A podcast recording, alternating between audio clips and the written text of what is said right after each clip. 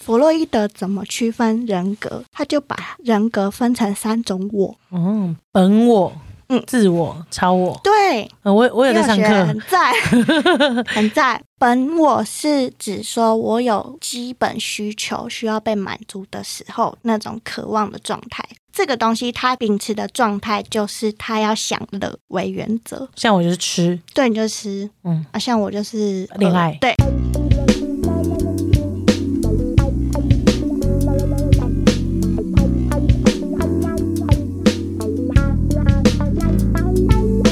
欢迎收听星期三神经，我是达。我是果，欢迎来到 h o n d a y Club。先考你嘛，为什么叫星期三神经啊啦、哎，有没有听上一集？对，，要听。星期三神经是有典故的，所以我们今天要继续把上次未完的故事说完。上次我们有聊到自由联想这件事，我觉得玩自由联想超级有趣的。然后除了自由联想之外，我们还理解了冰山理论，帮我把以前历史再救回来一点点，想起来这件事情。然后我们有聊到一点点、一点点有关于弗洛伊德去想的心理学的根基，对吧？对，性性心理发展阶段。没错，没错，有趣的来了，我期待听这段。好，其实后来弗洛伊德的爸爸过世，对他的人生冲击其实很大，就算他人生中一个转捩点跟一个重大事件他也因为这样子就开始撰写了《梦的解析》这本书。哦，嗯原来如此你。有听过《梦的解析》吗？有啊，以前都要念冰山理论跟梦的解析啊。哦，对， 就是这个感觉。那《梦的解析》其实就是一本解答梦的书，对不对？确实像那周公解嗯梦一对对样，对，就是现代版心理学周公解梦。没错。比方说心理学很常出现，就是梦到我从高处坠落啊，或者是我坐电梯然后失控啊。这个判断依据类似这种是从集体潜意识抓来的嘛？，对，因为大家都有很多类似的梦境嘛，比方说啊集体潜掉牙。掉牙对，所以集体潜意识其实是大数据。对，但集体潜意识这个东西其实不是弗洛伊德提出的，嗯，是荣格提出来的。哦，是到后面一点后。面一点点，只是说在这个潜意识里面，其实大家都有共同性。所以那时候弗洛伊德知道这件事情，他把梦大家的共通性写下来，但他对那时候还没有一个觉得大家都会这样认为，那他怎么写出来 的？他怎么能断定我掉牙就是这个意思？这个我因为我对《梦的解析》这本书没有真的很深的了解，但是我猜弗洛伊德想要传达《梦的解析》这本书的本意应该是梦是一种通往潜意识的通道，懂？所以他想要传达的是我们可以透过梦境去探讨我们的潜意识的内容。确实是， 对，那后人的解读说这个东西象征什么东西，那其实本身是很主观的，那只是他们发现这个东西的共同性都是某一种象征。哦，所以我刚刚讲的那东西整理出来的已经算是后面集体潜意识的对理对解对，了。比较像。但是《对梦的解析》这本东西，呃，这本书主要还是说，梦境其实是你生命中的某些碎片集结在一起的，你可以往这个方向去理解，然后去认识你的潜意识。对对对对对 OK，OK 类似这种感觉。透过自由联想的方法，也可以帮他找到梦的连接。所以大家也可以最近有梦到什么，比如说踩到狗屎、剪头发、掉发、然掉后，牙、然后考试迟到、忘记带东西，嗯类被似人这追种杀。被人追杀，然后开车失控，类似这种东西。你其实上网除了周公解梦的话，你可以打“梦到考试迟到心理学”，它就会有哦心理学的解读。但是那变集体潜意识了吧？但是如果我们用弗洛伊德的做法的话，是不是可以自己在家里试试看？你梦到你考试迟到，以以这样子来说，你会从你的潜意识去找到你真正害怕的东西。你会发现哦，原来你考试迟到，你害怕的东西是存在在这个世界上没有意义，你会紧张，可以再去连接我的现实生活中的东西对。对对对对。那后来，弗洛伊德就在一九零八年的时候创立一个叫做维也纳精神分析学会，也就是我们节目命名的星星期期三三心理学会。那他们每个礼拜三都会聚一次会，他们会有主题嘛？会耶，他们像读书会那样子。对对对对，就讲一些心理学议题，或者是说他们发现一些研究的观察，就是知识交流。这些心理学大师的生平，还有跟弗洛伊德吵架的故事，我们之后会讲到。期待。如果大家喜欢这系列的话，我们就会继续录下去。很赞。 呃，后来呢，其实在他创立心理学会之后，就是发生一些变动，然后后来因为历史的脉络下，纳粹党它成为德国的权力中心，然后它占领了奥地利。哦，对耶，他活在那个年代耶，他活在纳粹、他希特勒的年代耶。对，然后后他他又又是是犹犹太太人人，所以其实那时候纳粹是非常抵制心心理理学、学精神分析学派这哦，件他是精神分析学派。就是他的观点，所以包含要焚书、禁书，都是因为这样的关系。哦，然后其实弗洛伊德也因为纳粹屠杀犹太人，是所以其实他的家人也遭受到抓进集中营的荼毒。那包含是他的妹妹，有四个妹妹，还有他自己的女儿嗯都被抓进集中营里，Oh my 面 god，都女生哎，审问。弗洛伊德后来他的女儿呢，其实他有透过一些关系，然后赶快把女儿救出来。可是他的四个妹妹都死于集中营里面，这样子。他们从集中营里面逃出来之后，就赶快搬到英国伦敦去生活。好像从集中营逃出来到英国伦敦生活只有一年的时间，弗洛伊德最后就死于口腔癌。大家知道他非常喜欢抽烟斗抽雪化茄。学家、所以每一个弗洛伊德的图片上面，他一定是雕一根雪学茄家的。的。嗯所以他其实后来是因为口腔癌的关系，然后过世的。这样那以他这个分析，他是不是因为口腔期？未满足，嗯对，所哦对以他才需要一个雪茄。没错，嗯这就讲到重点，这就是为什么他自己的研究里面有性心理发展阶段理论。理论，那你可以简单的讲一下性吸引发展阶段理论，性心理发展阶段指的是性 sex 这件事情，sexual 还是什么 （sexual）。 sexual 这件事情在发展阶段，在心理里面发展阶段的方式，是不是？对有分阶段的。有分阶段的，哦，那为什么这个称之为性呢？这个源头是来自于，因为弗洛伊德他的思想很根本的来源是人是透过本能的欲望所驱动的。那本能的欲望可能代表我需要吃东西，我需要睡觉，我需要有一些欲哺望乳进的满足。嗯那其中一个东西就是性，嗯性欲。然后他认为这些所有的欲望来自于性这个本身所嗯主宰的，所以他认为所有的行为底下人都是源自于他的性欲没有被满足到。哦，这是他的根基，呃这是他的的根基理论根基，对对对不代表全部，但确实是他的理论根基。对，确实，嗯确实，如果以中国传统的做法，就是传宗接代，对，你要有他就是繁衍嘛，对，不啊对？繁衍就是繁衍嗯这两个字，可以那理解。就是性欲，就是他说的生的本能，因为我们有生，我们才会有性欲，才会有繁衍，才会想要满足懂人类基本的需求。那这个东西其实它可以很生活化的嗯解释，就是说它其实有五个阶段，分别是口腔期、肛门期、性器期、潜伏期跟两性期这五个阶段。那我现在一一介绍它每个阶段。这样，口腔期大家可以想，就是小朋友刚出生的时候，他不是很需要透奶过嘴吃东西，比方说他要吸母乳啊，嗯或是奶嘴啊，嗯，或者是刚长牙的小朋友，他因为他牙齿很痒嘛，他需要磨牙，磨牙，或者是他需要透过吃东西去感觉到说，哦，这个东西原来是硬的，这个东西毛茸茸的，喜欢把东西放到嘴巴里面去探索。所以在这个阶段的小朋友来说，他很需要得到口腔部分的满足。懂。所以如果不满足会怎么样？不满足的话，如果他发展不顺利的话，他有可能就会有抽烟、酗酒、咬指甲。哦，或者喜欢吃宵夜这种需要口腔口腔运嚼动东西，对，来满足，对，懂。所以口腔期处于生的阶段，跟理解世界，那再来就是肛门期，肛门期就是说，因为小朋友要从包尿布到不包尿布嘛，对不要对？忍住那个括约肌的部分。对，所以他开始有如厕的训练。那当他可以自己控制说我可以收放自如的时候，代表他有一种掌控权，或者是可以自己决定的权利。嗯哼，这样子，那他就会发展一种性格，就是我可以由我来主宰。括约肌控制的好的小朋友，或者是比较过度控制的小朋友，他可能在性格上面会比较顽固，或者是需要掌控、权刚力刚强。那我可以理解，我就是括约肌，这个叫什么？肛门嗯哦期。 对，因为我小时候小时候就是很不喜欢大便在尿布上，所以我都会忍着，然后跟阿妈说完嗯哦，嗯哦，这样对，子。然后然后才敢上厕所，对，然后可能会有点洁癖，所以我个性有点刚强。对对对，类似嗯这样。可以理解那括约肌如果控制的不好，就会比较凌乱一点点，或者是比较失序一点点。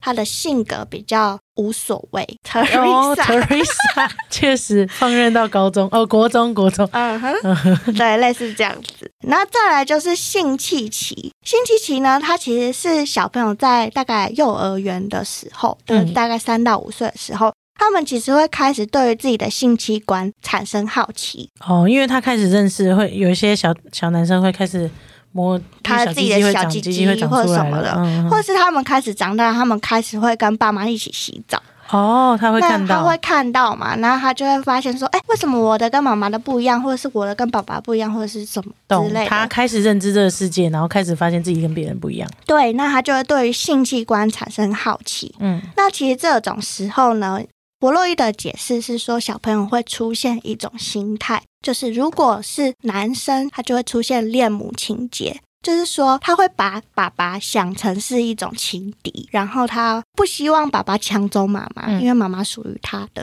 所以他就会对爸爸产生敌意。嗯，可是如果要让这个事情和平，不要让他这个产生攻击的行为的话，这个小孩就会自动转化成那我服从父亲的形象，崇拜这个父亲的形象，不要把它想成是攻击，想成是一种欣赏。所以会有恋母情节，或者是相反的，就是说，如果女性对于男性的话，就会是恋父情节。所以组合下来会有四种状态，就是你把爸爸当敌人，跟你把爸爸当崇拜对象，对跟你把妈妈当敌人，跟你把妈妈放崇拜对象。对，但是这全部都源自于你对于生的渴望，也就是对于性的渴望。那这就是我们刚刚讲的性器期。那再来就是潜伏期，它又称为是说，其实它算是一种性欲的休眠期。嗯，怎么那么快进去这休个眠？ 怎么那么快就休眠了你？想哦，就我才是正要从开你始你欸上国小的时候，嗯，因为你开始有一种可以跟同才交朋友，你开始有自主的一些行为能力，你可以去探索外面的世界。我就我的嗯知识量还太大了，我还没空想到性这件事啊、情。对对，你在学习嗯，嘛？情窦还没初开。对对对 OK，OK，类似这那样，我所以它就知道是一个了潜伏期，它在酝酿情窦初开的事情。我要怎么变成下一步？对对，然后我对这时候吸收的东西可能会影响到我下一步喜欢的东西。没错，所以这个潜伏期呢，大多时候都是在探索团体之间的互动方式啊，或者是我跟别人的合作，那这时候遇到的小朋友或者是师长很重要哎诶、对，很重要。因为你就跟你在家里看爸爸跟妈妈一样，你会产生崇拜心理，或者是服从，甚或是厌恶，或者是敌意，都很容易在这时候产生、欸。因为有时候，比如说这里之后有一个师长暴力的对待你，或者性侵你，或者是做别的东西，都会影响到你下一个阶段性启蒙之后而产生的结果。那在学龄的小朋友呢，其实他就会产生两种能力，因为呢，他其实是在学校开始学新的东西，那这时候其实他就会长出的是，如果他接受到鼓励的话，就会非常的尽力、勤奋的学习。可是如果有这个地方没有发展好的话，他可能就会变成、哦、我不会学习，我觉得我好烂，我我学不了，他就会有一个自卑的心情出现。所以在这个时候，既是性欲的休眠期，也是发展人格会成长期。往正向的发展还是负向发展的一个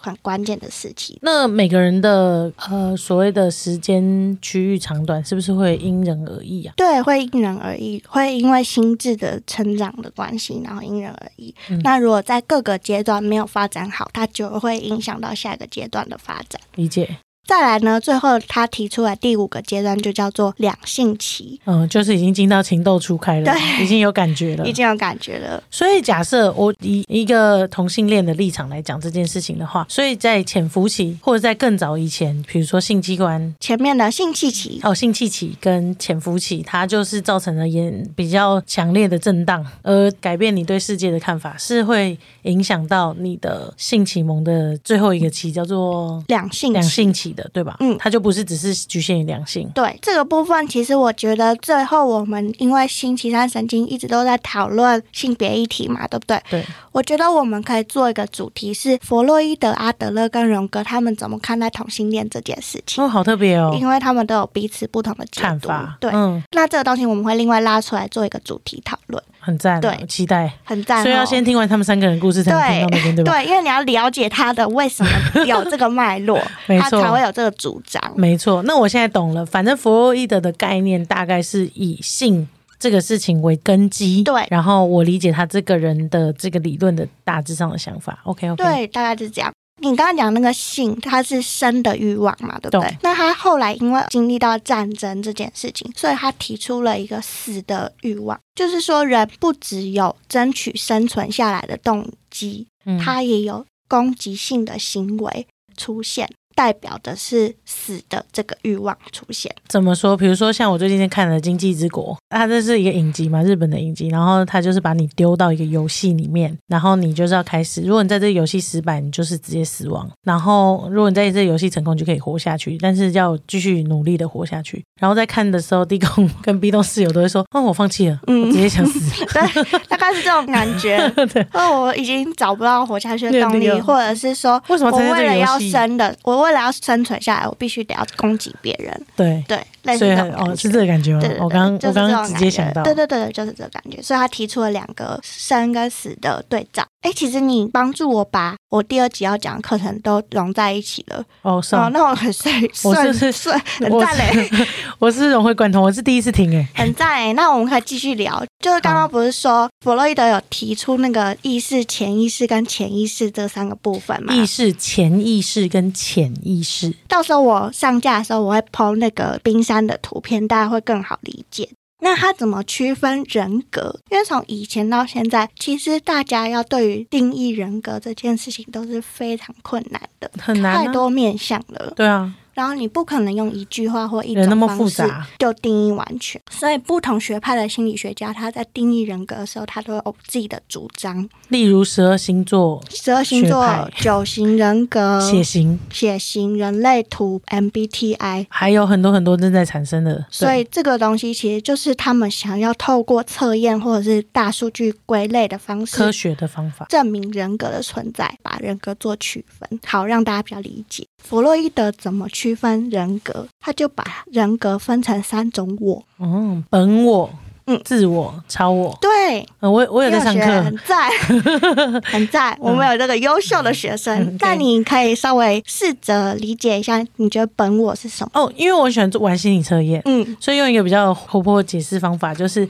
每一次会问说：“哎、那个你在现在在森林里面，嗯然后遇到的第一只动物是什么？别人看到你展现出来的样子，嗯，然后你遇到第二只动物是什么？第三只动物会想到什么？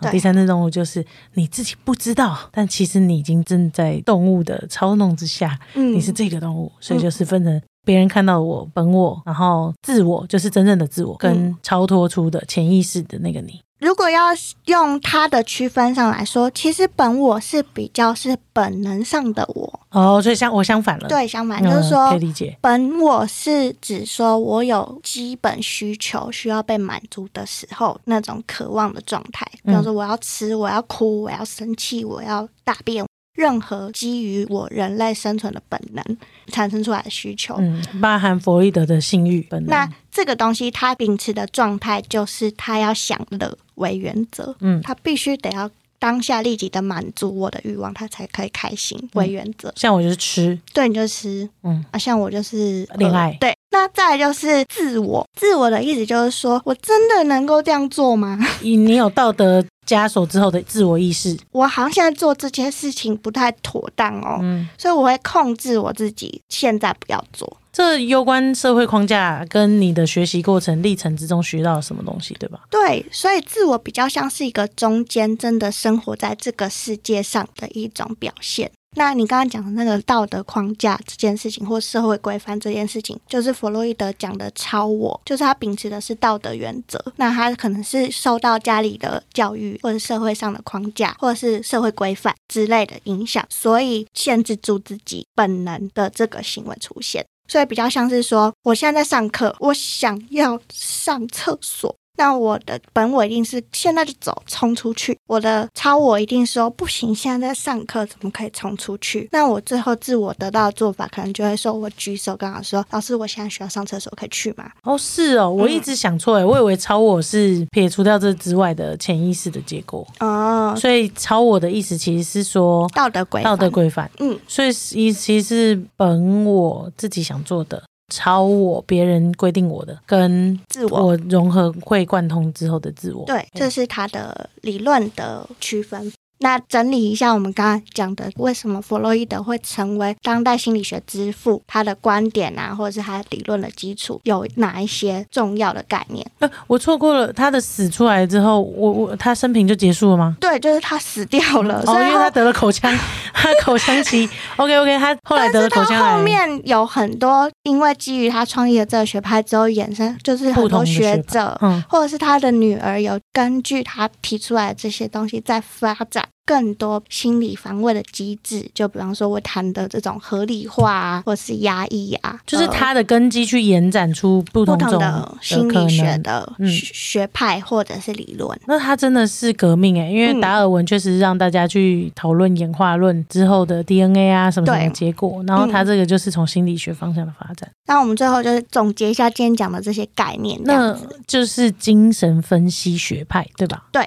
它，如果就现在心理学上面的区分，它算是古典精神分析学派。就是最 classic 的做法。对这个东西，它涵盖的观念基础就是包含意识、潜意识跟潜意识的区分。这个记得，对，就是冰山理论。没错。然后它讲的人类很重要的概念就是人格的区分。本我、自我、超我，我等一下会把意识的冰山跟人格的冰山融合在一起，然后呈现给大家。那你可以放一个意识的冰山，嗯，跟一个人格的冰山，然后再跟放一个结结合的的，冰山然。后把它弄成一个线洞。好，然后就把弄弗洛精伊选德，对对对，弗洛伊德的部分就这样，因为到时候我们在讨论同性恋议题的时候，哦就可以再就可以拿回来对看，对对不对？可以。那这就是他刚才讲的那个意识的区分跟人格的区分。再来就是我们讲的那个性欲跟攻击，代表是生的欲望跟死的欲望嘛。性心理的理论，对，那性欲的部分就有人格的发展，就是他提出的性心理。发展阶段，那就是刚刚的五个阶段，包含口腔期、肛门期、性器期、潜伏期跟良性期。那死的呢？他没有提出死的发展阶段。他只有说人会有求死的本驱能，力出现。然后呃，我们刚才有讲到的就是那个治疗的方法嘛，包含联嗯想连法。自由联想法嘛，那它就会透过探索或者是宣泄的方式，一直让你去联想你的。内心最深层的渴望跟欲望，这样子，嗯这大概是弗洛伊德几个重要的概念。就学超多的、欸，好嗯赞哦、你把这些整理起来，就是等于是我们用超简短的时间快速的了解根基，但是它其实延展出去还有非常非常多。你只是讲一个很基础、很粗略的，入门，懂因为如果我要讲很细的话，我可以开三集、五集都可以继续讲下哦，去。没有没有，你不要讲出来、哦啊！我们好要变成线上课程了，哎、对，而且你们拜托你们敲碗好不好？ 对吧？呃，这就是可以变成线上课程的东西对啊。，因为弗洛伊德他是老大，嗯所以我们之后在讨论他在经营他的星期三心理学会的时候，其实有排很行多序，对老大的性格就出现了。嗯，还有他金牛座的个性啊，在这那时候，我们就要回过头来听这集，然后先帮大家科普一下，然后背景知识了解一下。了解。然后才可以进入到那个情境里去看他们之间吵架那种论战的那种心哇，好期待吵架那集哦！那回到前面我们埋下的一个梗，我们要猜出他的 MBTI 对吧？好，我猜啦，我猜猜猜看哈、我猜他是 I，就是比较内倾向的人，因为他可以做很多研究，虽然他是可以跟人互动，把大家聚在一起的时候。我先猜 I 看看，但我觉得他这个比例大概是四九五十。嗯，就是因为他还是一个老大想要召集人的感觉，所嗯以是我先猜 I N，就是我觉得他很多东西，因为要想出潜意识这东西，要靠直觉判断，他绝对不能是感官型的眼见为凭。然后我觉得他是理性思考的 T，因为他会去不断的医学钻研啊，去了解，然后去建立这个学派。然后最后我觉得他是比较弹性无结构，但这个感觉上也是跟 J 大概也是四九五十左右，嗯不然他没有办法建立有结构的东西。但我觉得他还是偏 P，我所以猜你是 INTP INTP。我觉得我一开始外向跟内倾这个部分，的比例应该跟你差不多。嗯我也觉得他是 I，因为他很喜欢做研究。对，可是因为他真的是召集 人，然后他又很喜欢跟人家聊天。对，确实，你知道，因为他跟荣格第一次见面的时候，他们是聊了一整夜，好像十几个小时还是什么，反正就是惺惺相对，惜。就是一种畅聊的感觉。他感觉很喜欢跟别人交流，嗯，所以我不确定他到底是 I 还是 E，懂。嗯但是应该是偏 I 比较多。我觉得他实感跟直觉也是各半诶、因为如果他太直觉的话，他应该会想到一些灵性的东西。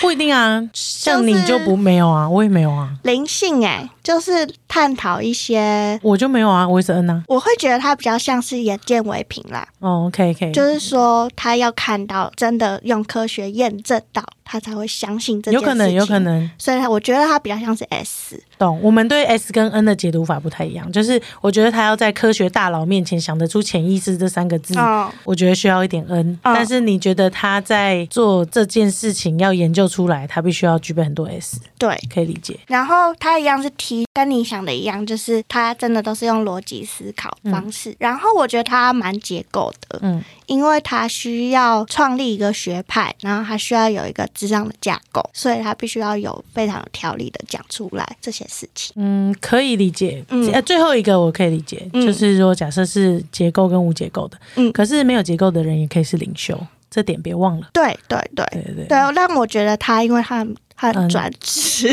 对啊，很专制，有可能，对有可能，对就是他的规则很多。对。但如果是荣格的话，我就会觉得他觉是得 P。懂对理解这样理解子。对那没关系，龙哥的时候我们再来猜。好好好，你也可以猜猜你身边的朋友，而且他们都有真的解答。感谢给我讲这么多，我觉得很赞。那我们今天就先到这里。祝大家新春快乐！ 突然话锋一哎对耶转，， 祝今大天家上这个上架应该真的就是新春快乐、欸。对新年快乐，兔年好运来！我们新年快乐，拜拜拜拜。